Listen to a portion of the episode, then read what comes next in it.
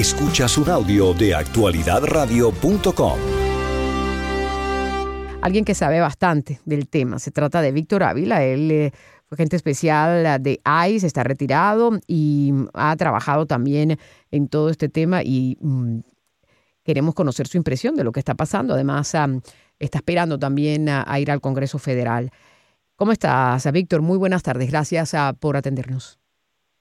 Muy, muy buenas tardes, gracias por estar con ustedes. ¿Cuál es la evaluación que hace usted como ex agente federal y, pues residente también del estado de Texas de todo lo que está pasando en materia migratoria? ¿Cómo se puede explicar lo que se ve en las imágenes? Es, un caos, pero es un caos controlado por esta administración de, Biden y de Mallorca. así lo han hecho ellos en los últimos tres años. Eh, que no tenga duda la gente de que lo que está sucediendo es a propósito, es al drede este, por pólizas, no por nada que ver con las leyes existentes que tenemos de inmigración y otras leyes de asilo. Eh, la pregunta me hace mucha gente, ¿por qué están haciendo esto? Porque ahorita nos concentramos mucho en el lado de inmigración ilegal, pero es más allá de la inmigración ilegal. Sí, estamos hablando de millones de personas que han entrado ilegalmente, pero también es una causa de pensar de la, este, la seguridad nacional de la seguridad pública, ¿verdad? De lo que estamos sufriendo mucho en muchas partes. Eh, eh, inclusive ahorita me encuentro en Nueva York, ah, vine de Texas a, ver exactamente lo que está sucediendo aquí porque es una de las ciudades que está sido impactadas uh, mucho. Muchas ciudades han estado impactadas. Obviamente eh, Nueva York ha tenido más, atención, así como Chicago. Pero lo que me gusta a mí es ver por, por mí mismo, así como lo he visto en la frontera, pero nunca en mi carrera ni en mi vida personal he visto en la frontera lo que está sucediendo hoy mismo.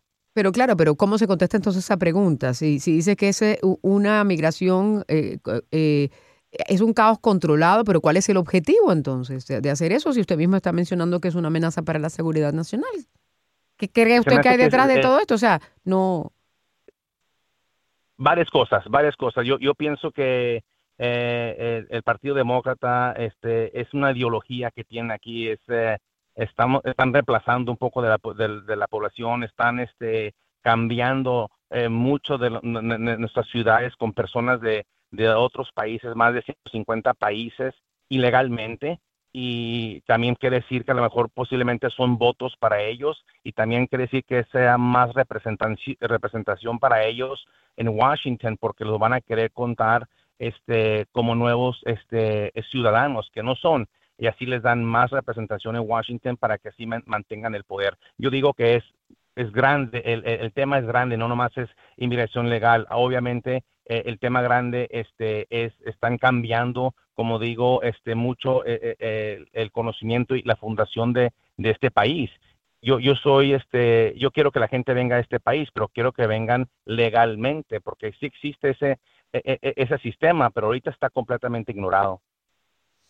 Ahora, ¿usted tuvo oportunidad de estar allí cuando estaba el, líder de la Cámara de Representantes?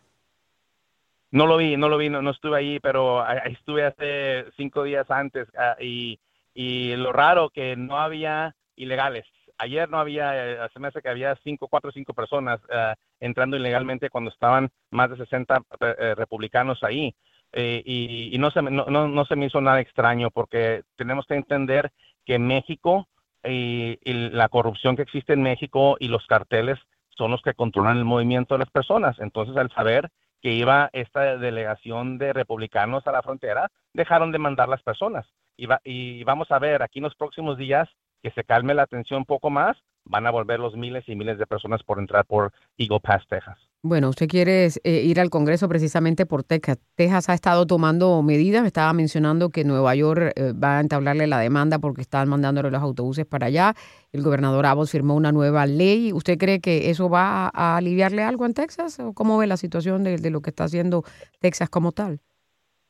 obviamente no estoy de acuerdo con, las demandas. Eh, se me hace raro y se me hace al revés que eh, están demandando al estado de Texas. En, el estado de Texas lo que quiere hacer es proteger la ciudadanía, defender la, frontera y entonces el, no nomás eh, el estado de Nueva York, pero también la administración de Biden están demandando al gobernador. Y hay, hay que, hay que saber algo muy claro también. La mayoría de los autobuses que están mandando a Chicago y a Nueva York son de la administración de Biden, nomás que le ponen más atención a los pocos autobuses que manda el gobernador de Texas. Pero piensa la gente que todos los autobuses este, son de, del gobernador Abbott y no, esa no, esa no es la, realidad. Inclusive a, Texas, bajo el gobernador, ha mandado este, 15, 16 mil personas. Han entrado casi 15 millones de personas a este país ilegalmente. Así que ponerlo, hay que ponerlo en perspectiva.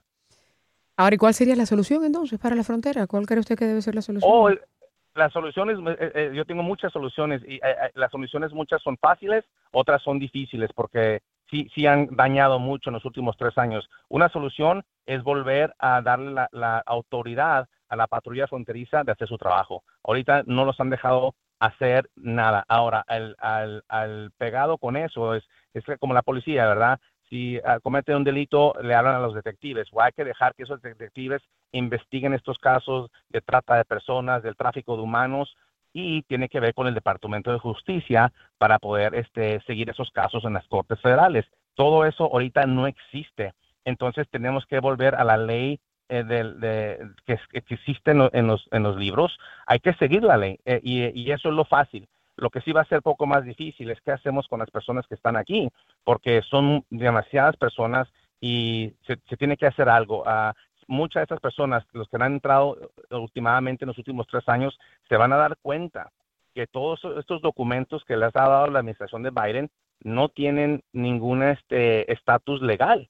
Este, el, el, CBP One app, las uh, este, sistemas de parole, las, ah, ah, este, las otras formas de asilo que han entrado están completamente ilegal. Y yo como, como investigador que fui en mi carrera, no puedo utilizar evidencia si lo, si lo obtuve ilegalmente. Pues es lo que está pasando aquí.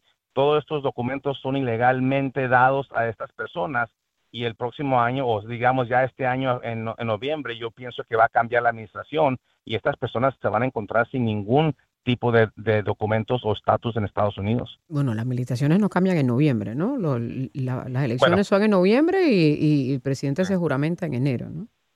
Enero, perfecto, sí. Muy bien. Bueno, pues vamos a seguir monitoreando. ¿Algo más que quiera mencionar? No, no, pues eh, les agradezco. Este, y sí, y sí, sí, estoy tratando de, eh, como dijo, este, entrar en el Congreso del Distrito 23 de Texas, que es la área de Eagle Pass de San Antonio hasta El Paso, Texas para poder cambiar esto. Yo lo que quiero es que darle la seguridad a las personas. Lo, que más me, me, exige los ciudadanos es que no se sienten seguros en su propio eh, este, casa, en su propia escuela, en su propia y quieren esa seguridad, quieren estar seguros en su propio país y es lo que les quiero dar. Muy bien. Pues seguiremos pendientes de la información, señora Vila. Muchas gracias por estar aquí con nosotros.